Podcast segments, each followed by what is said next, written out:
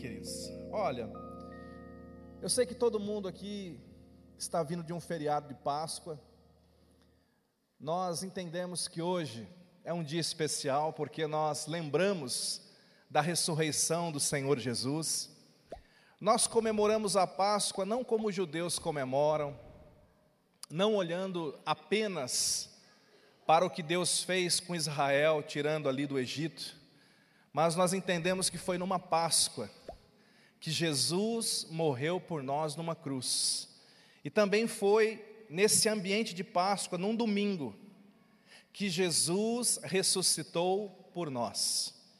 Eu queria conversar com você rapidamente antes de orar, em nome de Jesus, me ajude em oração. Eu não quero tomar muito tempo, não, até porque não precisamos. Quantos já foram muito abençoados aqui hoje? Então eu quero conversar com você rapidamente sobre a importância da ressurreição e sobre como a, a ressurreição ela influencia a nossa vida hoje, como ela nos afeta, nos influencia, como ela nos abençoa, como de alguma maneira ela nos toca hoje, nesse momento. Em primeiro lugar, talvez você não entenda o que é ressurreição, não é? Nós, nós temos um entendimento bíblico acerca de morte e acerca de ressurreição. Eu sei que ninguém gosta muito de falar da morte, não é verdade? Quando a gente vai conversar sobre morte com alguém, normalmente a pessoa fala: Ah, eu gostaria de falar sobre outro assunto. As pessoas da nossa geração, da nossa época, elas estão habituadas a evitar falar de morte. Por quê? Primeiro, alguns têm medo de falar de morte, têm medo que se começar a falar, a morte chegue. Então você fala, não quero falar sobre isso. Tem outros que têm medo de falar sobre morte, porque quando você pensa em morte, você pensa em consequências. Você pensa em como você tem que se preparar para morrer, o que você vai deixar ou não, para onde você vai, que maneira você vai. Então, tem pessoas que gostam de evitar de pensar sobre esses assuntos e eles deixam isso para lá. Mas muitas pessoas não gostam de falar sobre morte porque a nossa geração tem procurado apagar o conceito de morte. A nossa geração tem procurado viver a vida sem pensar na morte. Nós nos ocupamos diariamente, nos, nós corremos, nós trabalhamos, muitos de nós nos distraímos, navegamos pela internet, brincamos, mas a gente quase nunca para para pensar neste evento inevitável chamado morte. Você já pensou sobre isso? Você já pensou sobre o dia da sua morte? Você já pensou no que é a morte? A morte é algo inevitável. Não dá para fugir dela. É inevitável. E o que, que a gente faz com uma coisa inevitável? Uma resposta: planejamento e preparo. Quando você tem algo que é inevitável, por exemplo, ficar velho é inevitável. Então, planejamento e preparo. Aposentar é inevitável, então, planejamento e preparo. Para tudo que é inevitável na sua vida, você deve responder com planejamento e preparo. E como a morte é algo inevitável, Todo ser humano, todos nós que estamos aqui vamos enfrentá-la se Jesus não vier antes. Então nós temos que responder com planejamento e preparo. Você está preparado para a morte? Você tem planejado, tem planejado a tua vida para uma boa morte? Porque ela vai chegar um dia. Então não adianta escondermos o problema, não adianta deixarmos isso de lado, não adianta tentar apagar isso da nossa vida porque isso vai acontecer. O que, que a Bíblia fala sobre morte? Primeiro, o que é morte? Morte, no grego, thanatos, quer dizer separação. Morte é quando o espírito da pessoa separa-se do corpo da pessoa. Então imagine que alguém morre, é atropelado, sei lá, e naquele momento que ela morreu, o espírito separou-se do corpo. O corpo, todo mundo sabe para onde vai. O corpo vai ser enterrado. O pó volta ao pó. Mas o nosso espírito, diz a Bíblia, o nosso espírito ele permanece ativo, ele permanece consciente em algum lugar, num plano espiritual. Existem pessoas que pensam que na morte o espírito desliga e ele dorme. Por quê? Porque de fato tem alguns versículos que falam do morto como dormindo. Mas a Bíblia deixa muito claro que na morte, quem dorme é o corpo. O profeta Daniel, usado por Deus, dizia: Os que dormem, dormem no pó. Dormem no pó. O corpo dorme. Quem já foi num velório, viu uma pessoa lá, você olha e você fala: Puxa, parecia que estava dormindo. Já aconteceu com alguém assim? Quem está dormindo é o corpo. Mas o espírito da pessoa, diz a Bíblia, o espírito ele, ele permanece ativo, consciente em algum lugar. O espírito não dorme. Quando Jesus morreu naquela sexta-feira, o corpo dele foi colocado num sepulcro. Mas o espírito de Cristo, diz a Bíblia, ativo e consciente, desceu até as partes mais baixas e proclamou o poder de Deus no mundo dos mortos. Ele não estava dormindo, ele estava apregoando o poder de Deus. Portanto, o espírito do morto, ele está consciente. E por que que falar sobre morte e ressurreição vai mexer com a gente? Por que que pensar sobre isso vai mexer com a gente? Porque este ensino nos revela uma coisa muito óbvia nós não somos o nosso corpo. A visão que você tem de você é a visão do seu corpo, é aquela visão que você vê no espelho. Mas a Bíblia também deixa claro que o nosso verdadeiro eu não é o nosso corpo. O nosso verdadeiro eu é o nosso espírito. O corpo é apenas a habitação do nosso espírito. O problema é que a gente não consegue ver o espírito no espelho, né? Ou se vê, vai sair correndo. Mas entenda que você não é o seu corpo, você é o seu espírito. Diga, eu sou um espírito. Diga, eu habito num corpo. Amém? Então, enquanto o teu espírito estiver junto dentro do teu corpo, há vida. Mas no momento em que nós falecermos, é o momento em que o nosso espírito descola do nosso corpo. E você tem que entender então que o compromisso mais importante que nós devemos ter não é com o nosso corpo, é com o nosso espírito. A gente passa muito tempo do, da nossa vida cuidando do corpo, e é bom cuidar do corpo. Alimente-se de forma saudável, exercite-se, é, tome banho, mantenha o seu corpo limpo, arrumado, Dá o teu jeito aí, isso é importante. Por quê? Porque o corpo é o templo do Espírito Santo. É por isso que nós não ingerimos drogas, é por isso que nós não, não, não agredimos o nosso corpo, porque para nós o corpo é santo. Mas entenda isso: o corpo não é o mais importante, o espírito é o mais importante. E muita gente se preocupa tanto com o corpo, mas não se preocupa com o espírito. Há pessoas que se alimentam três, quatro, cinco vezes por dia alimentando o seu corpo, mas não alimentam o seu espírito. Pastor, eu não sabia que espírito comia. Pergunta para quem está ao teu lado: o que, que espírito come? A Bíblia revela. Jesus falou, Jesus mostrou, Jesus falou assim: nem só de pão viverá o homem, mas de toda a palavra que sai da boca de Deus. O corpo se alimenta do pão, mas o espírito se alimenta da palavra de Deus. Hoje à noite eu estava ali sentado, e não sei quantos, recebendo um banquete da parte de Deus. Quando você para para ouvir a palavra, quando você busca a Deus, você está alimentando o seu espírito. Como é o nosso espírito, pastor? O nosso espírito é invisível. O nosso espírito é imaterial. O nosso espírito se alimenta da palavra de Deus. E aí vem a verdade mais poderosa sobre o espírito.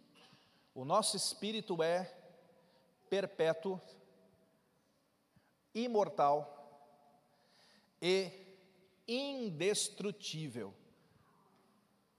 E por que, que essa verdade deve nos fazer pensar? É porque o nosso corpo se acaba. Mas o nosso espírito, diz a Bíblia, existirá para sempre. A pergunta é onde? Aonde o espírito existirá para sempre?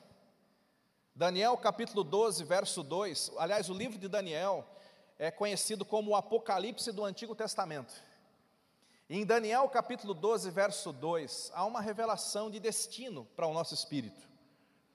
Deus está ali ministrando com o profeta, e está escrito assim: multidões que dormem no pó, quem está dormindo no pó é o corpo, multidões que dormem no pó da terra acordarão um dia, falando de ressurreição. Uns para a vida eterna, e outros para vergonha e desprezo eterno. O que, que a Bíblia fala então? A Bíblia diz que na morte o corpo tem um destino, o túmulo, mas o espírito tem dois destinos, duas possibilidades: céu ou inferno salvação ou perdição. Ou o nosso espírito vai estar perto de Deus, ou nosso espírito vai estar longe dele. O problema é que uma vez que, que aconteça a morte, o destino do espírito está selado. É por isso que a gente diz que a terra é o vestibular da eternidade. A eternidade vai durar para sempre. Quanto que é isso? Não sei, é muita coisa. Mas a vida na terra é 80, quem toma posse é 100, 110. Com saúde. Em nome de Jesus. Mas por que, que a vida na terra é tão importante se ela é tão pequena diante da, da eternidade? A vida na terra é tão importante porque aqui nós tomamos a decisão que vai selar o nosso destino eterno. Estão entendendo? Que decisão é essa? Quando Deus criou a mim e a você, quando Deus criou o homem, Deus não nos criou para morrer. É por isso também que falar em morte nos faz mal, porque ninguém aqui foi feito para morrer. Morte não fazia parte do plano de Deus. Morte é um acidente de percurso. Morte é resultado de pecado. Deus disse para Adão: se você pecar, a morte vai te tocar. A Bíblia diz que o homem pecou e por causa do pecado do homem, a morte atingiu Adão, Eva e todos os seus descendentes. Romanos capítulo 3, verso 23 diz assim: Todos pecaram e destituídos, separados estão da glória de Deus. Todos nós pecamos. Portanto, todos nós merecemos a morte. Todos nós recebemos como recompensa do pecado maldição, morte física e morte espiritual, separação eterna de Deus. Mas a boa notícia é que Deus também nos amou tanto, apesar dos nossos pecados e apesar de nós. Deus nos amou de tal maneira que enviou o seu Filho Jesus Cristo para morrer por nós na cruz do Calvário. E Jesus morreu na cruz em meu, em seu lugar. Ele se entregou por nós e ele pagou no nosso lugar aquilo que era destinado a nós. Diga assim: Jesus levou a surra que era minha. A surra que era minha, diga. Lá na cruz, ó, ele, ele levou o castigo que era nosso, ele levou sobre si.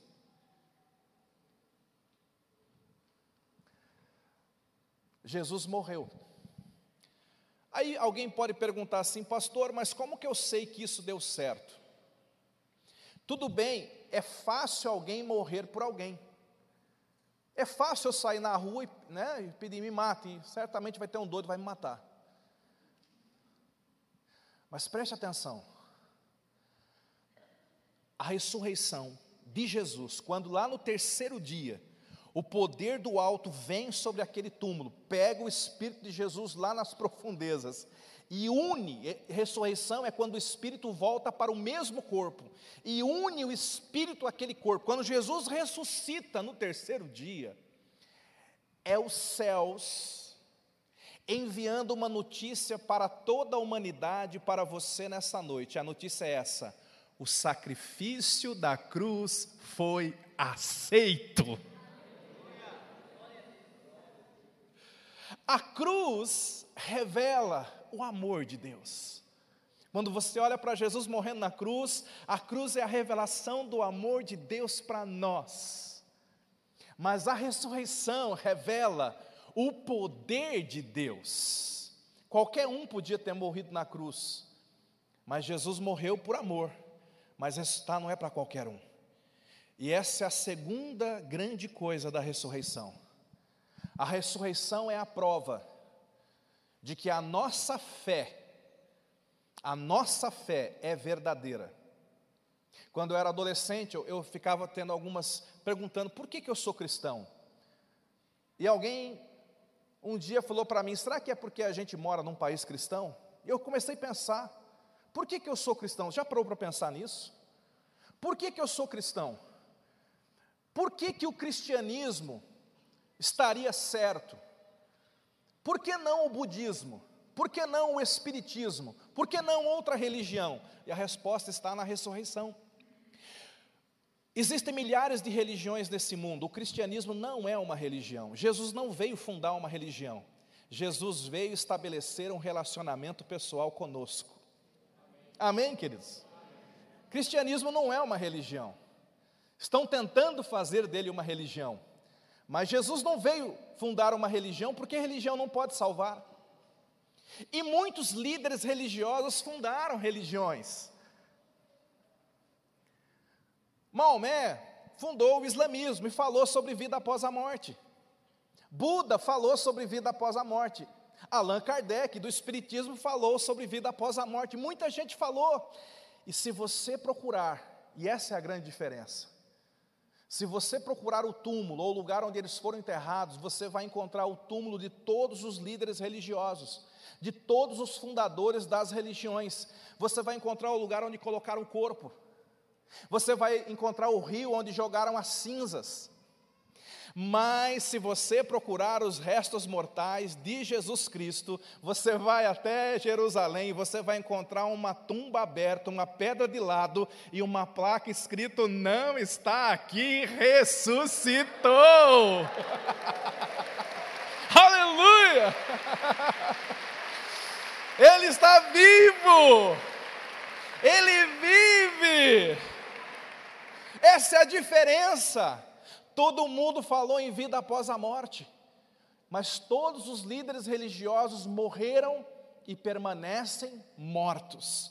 Porém, Jesus falou sobre vida após a morte, e no terceiro dia ele ressuscitou, e ele apareceu para os seus discípulos, e disse para Tomé: Pega aqui na minha mão, Tomé, preste atenção. Jesus é o único rei que habita dentro dos seus súditos. Jesus é o único professor, o único mestre que mora dentro dos seus alunos. Quem aqui são alunos de Jesus?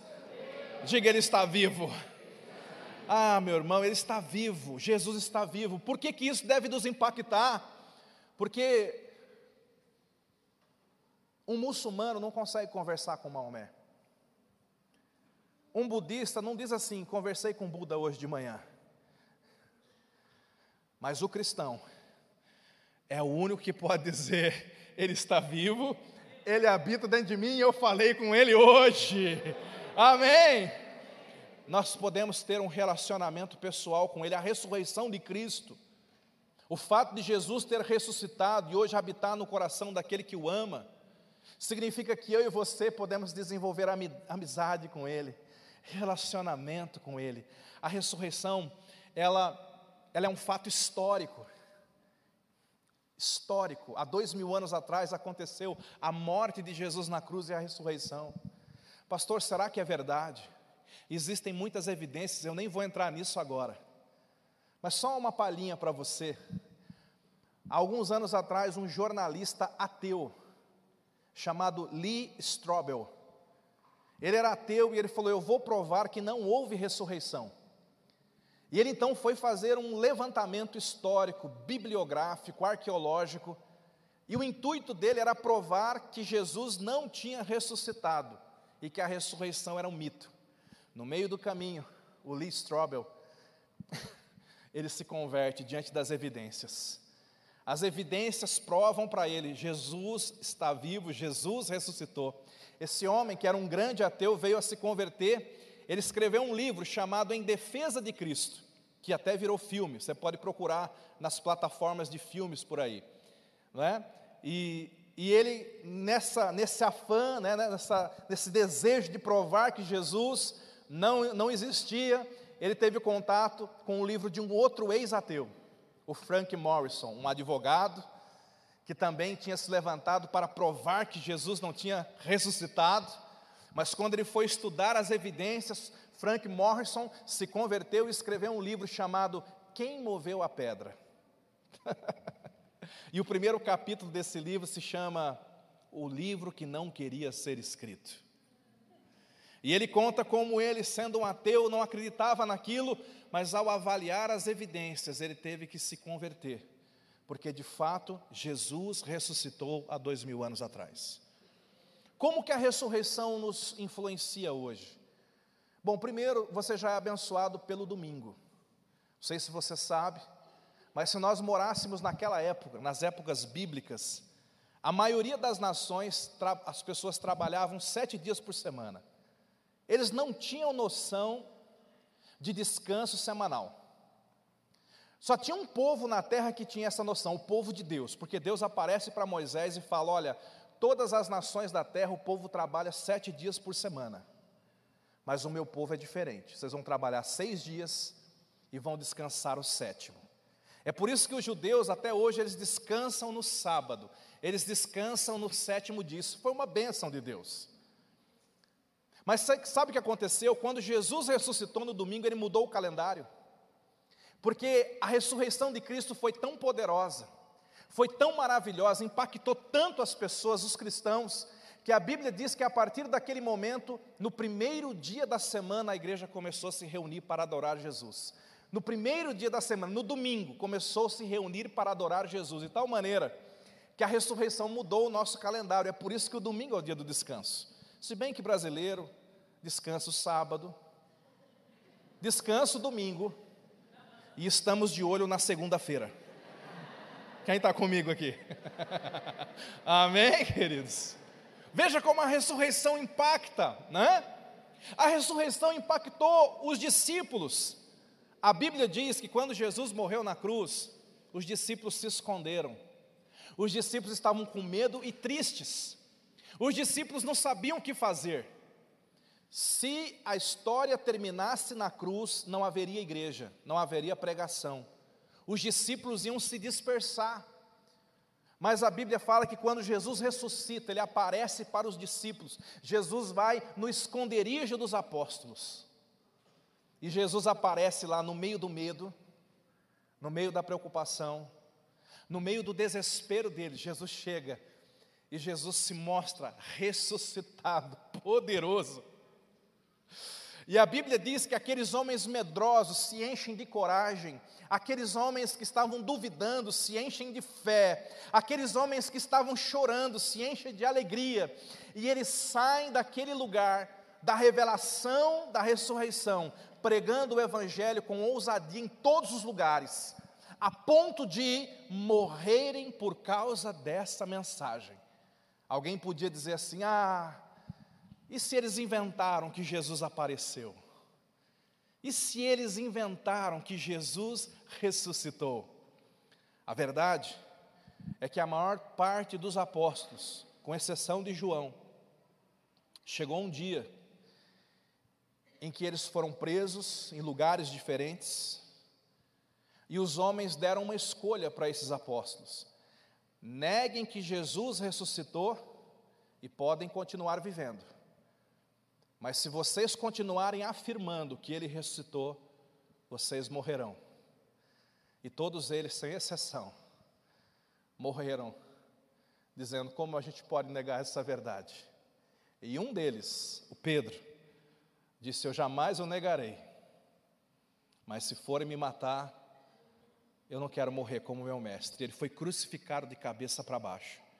Ele deu a vida. Quem daria a vida por uma mentira? Eles deram a vida porque aquilo era verdade. Eles deram a vida porque eles eles de fato viram Jesus ressuscitado. Eles deram a vida porque o poder de Deus os impulsionava a pregar este evangelho, e este evangelho continuou sendo pregado, geração após geração, até chegar em você. Para finalizar aqui, pastor, o que, que essa ressurreição pode fazer por mim? Primeiro, a ressurreição nos ensina que não há impossíveis para Deus. Talvez você tenha chegado nesse lugar com impossível na sua vida. Pastor, eu estou vivendo uma situação impossível. Eu estou vivendo uma crise no meu casamento. Eu estou vivendo uma crise na minha vida profissional, financeira. Talvez você diga: para mim é impossível vencer esse vício, esse pecado. Para mim é impossível mudar a minha conduta. E a ressurreição tem essa notícia poderosa para você. A ressurreição é a prova de que para Deus não há nada impossível, porque se Ele pôde ressuscitar Jesus Cristo lá dos mortos, Ele pode fazer qualquer coisa na sua vida também. Segundo, a ressurreição é a prova de que tudo que Deus promete, Ele cumpre. Mateus capítulo 28, verso 6, mostra o momento em que as mulheres foram ver Jesus no túmulo e ele havia ressuscitado. E esse versículo começa falando acerca desta verdade. Tudo o que Deus promete, Ele cumpre. Está escrito assim: o anjo fala para as mulheres, né? Elas vão procurar Jesus, o túmulo está vazio, e o anjo fala assim: Ele não está aqui, ressuscitou como tinha dito. Ele disse que ia ressuscitar, ele ressuscitou. Tudo que Deus promete, ele cumpre. É por isso que nós cremos nas promessas do Senhor.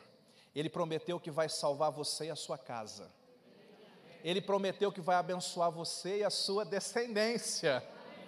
Ele prometeu que há uma provisão de cura e vitória para você. Ele prometeu que vai fazer de você o templo dele, ele vai vir habitar no seu coração. Ele prometeu que estaria todos os dias da sua vida junto com você. Ele prometeu tudo o que ele prometeu, querido. Ele vai cumprir. Por que, que eu sei disso? Porque o mais difícil ele cumpriu. E se ele cumpriu o mais difícil, quanto mais aquilo que é mais fácil para nós. Outra verdade da, da ressurreição, guarda essa. A ressurreição é a prova que com o nosso Deus sempre é possível um recomeço. E quando você pensa que é o fim, Deus grita lá do céu: Meu filho, é só o começo. Isso aconteceu com muitos homens. Moisés foi um servo de Deus, ele errou, ele foi para um deserto, ele ficou 40 anos no deserto. Ele tinha abandonado o chamado dele, mas 40 anos depois, quando ele pensava que tudo tinha acabado, que não tinha mais nada para ele, Deus aparece no meio da sarça, Deus o chama, o capacita e ele vai ser usado para tirar o povo de Israel do Egito, dando origem à festa da Páscoa. Quando Moisés pensava que era o fim, Deus bradou lá de cima: é só o começo, Moisés. Não é o teu fim. Houve um homem, um profeta chamado Elias, ele fez cair fogo do céu, ele fez grandes obras, mas ele foi acometido por ameaças, por tristeza, por depressão. Ele entrou dentro de uma caverna, e no meio da depressão ele falou: Deus me mata, eu não quero mais viver, eu acredito que é o meu fim. Deus, foi visitar Elias dentro da caverna. E, resumindo, Deus diz assim para ele: Elias, você está pensando que essa caverna é o teu fim? Essa caverna é só o começo daquilo que eu vou fazer na sua vida. Você vai sair daqui vai ungir um profeta duas vezes mais poderoso, e vai ungir dois reis ainda. E aquilo que parecia para Elias ser o fim, foi apenas o começo. Houve um homem chamado Daniel, que foi jogado numa cova de leões para morrer. Ele passou a noite cercado de leões e ele pensava: vou morrer hoje. Esse é o fim. mas o Deus que guarda Daniel, que guarda você também. Aquele Deus poderoso sustentou Daniel aquela noite, e quando foi de manhã, ele foi tirado daquela cova para assumir um dos postos mais altos do reino, porque para Deus, quando parece que é o fim, é só o começo. Há dois mil anos atrás, Jesus estava operando milagres, curando multidões, e de repente prendem Jesus e o penduram numa cruz, e Jesus morre numa sexta-feira. E os discípulos desanimados foram se esconder, dizendo: É o fim. Foi tão bonito esse, esse ministério, foi tão bonito tudo isso, mas agora acabou, agora é o fim. Mas no terceiro dia, Jesus apareceu para eles dizendo: Vocês não sabem de nada, é só o começo. Por que, que eu estou dizendo isso? Porque talvez você esteja nesses dias também, na caverna como Elias, se sinta esquecido como Moisés, ou talvez você esteja cercado de inimigos como Daniel, e você tem dito: é o meu fim, acabou, eu não consigo mais, eu não tenho mais forças. A mensagem da ressurreição para você é: é só o começo. Deixa Deus agir na tua vida. Se entrega nas mãos dele. Abra o teu coração para Jesus, deixa ele entrar dentro de você. Eu quero finalizar com essa. O poder da ressurreição que estava em Cristo, diz a Bíblia, está em nós também. Romanos capítulo 8, verso 11, nos traz essa revelação. Quando fala acerca da ressurreição de Jesus, Romanos 8:11 diz assim: se o Espírito, aqui é maiúsculo, o Espírito Santo, o Espírito daquele que ressuscitou Jesus dentre os mortos, habita em vocês, aquele que ressuscitou a Cristo dentre os mortos, também dará vida aos seus corpos mortais. Sabe o que esse texto está dizendo? Esse texto está dizendo que Jesus foi ressuscitado pelo poder do Espírito Santo. Mas esse texto também fala algo muito poderoso, eu quero que você medite nisso. Está dizendo que o poder que ressuscitou a Cristo, hoje, habita dentro de nós. A gente acha incrível Jesus ter o poder de ressurreição, mas o que esse texto está dizendo é que hoje o poder da ressurreição está dentro de você. Pastor, como assim? Primeiro, porque Jesus disse: aquele que crê em mim, eu ressuscitarei no último dia. Se você morrer, você tem essa promessa.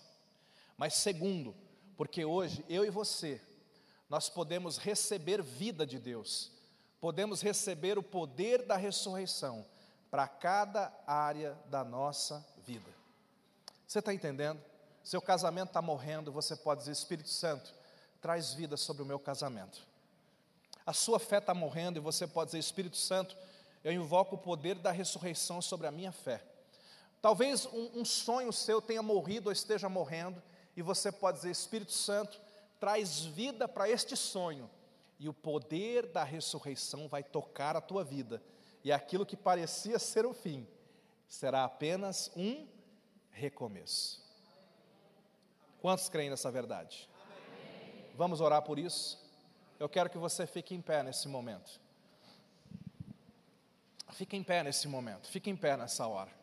Você tem que entender: esse poder está dentro de nós, queridos. Esse poder está aqui. Essa foi uma noite muito agradável. Como foi gostoso ouvir essas músicas. Mas por trás de cada uma destas canções, e em cada momento que você esteve aqui, por trás de tudo isso, Há um Deus de amor agindo nesse lugar. Há um Deus de amor que conhece você. E Ele quer tocar na sua vida com poder. Feche os teus olhos.